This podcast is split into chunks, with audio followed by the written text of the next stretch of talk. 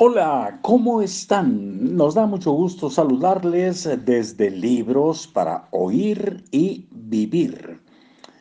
Nosotros eh, tenemos el contacto directo en un listado que tenemos de WhatsApp de gente que está en nuestro directorio, pero queremos recordarles que pueden escuchar eh, estos audios, estos podcasts, en una aplicación que se llama así, precisamente podcast.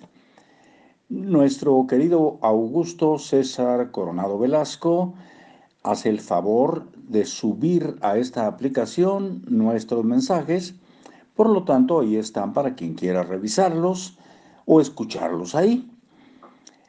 Bueno, hecha esta pequeña aclaración, vamos a continuar con libros para oír vivir, hábitos atómicos de James Clear.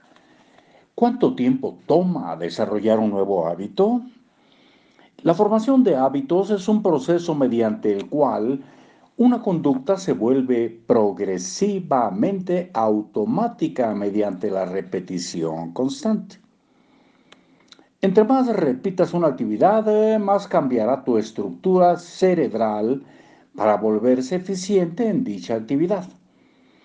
Los eh, neurocientíficos llaman a esto potenciación a largo plazo y se refiere al fortalecimiento de las conexiones entre neuronas en el cerebro basado en patrones de actividad recientes.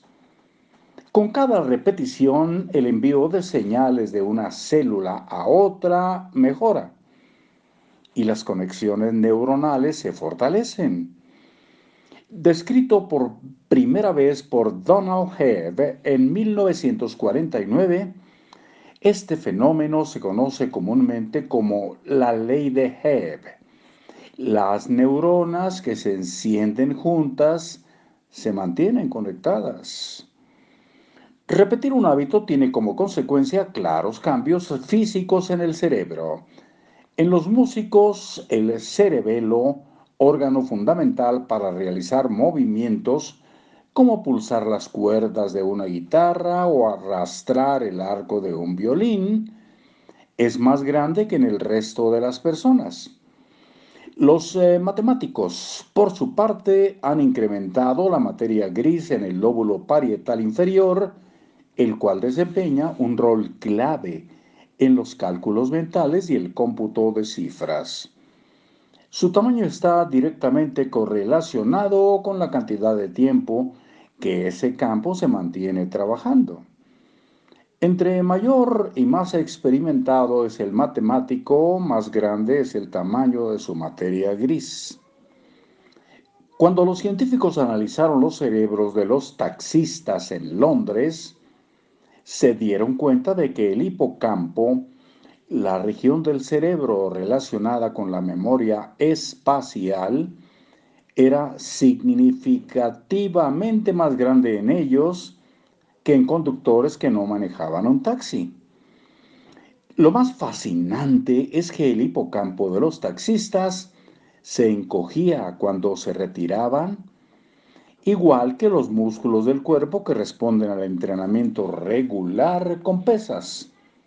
Ciertas regiones del cerebro se adaptan cuando son utilizadas para luego atrofiarse cuando se dejan de usar. Por supuesto, la importancia de la repetición para el establecimiento de hábitos fue reconocida mucho antes de que los científicos empezaran a hacer sus investigaciones. En 1860, el filósofo George H. Lewis afirmaba lo siguiente, cuando se trata de aprender a hablar un nuevo idioma, a tocar un instrumento musical o a realizar movimientos que no se acostumbran, se siente una gran dificultad, porque los canales a través de los cuales tiene que pasar cada sensación no se han establecido, pero tan pronto como la repetición frecuente da de una acción abre brecha, entonces esta dificultad desaparece.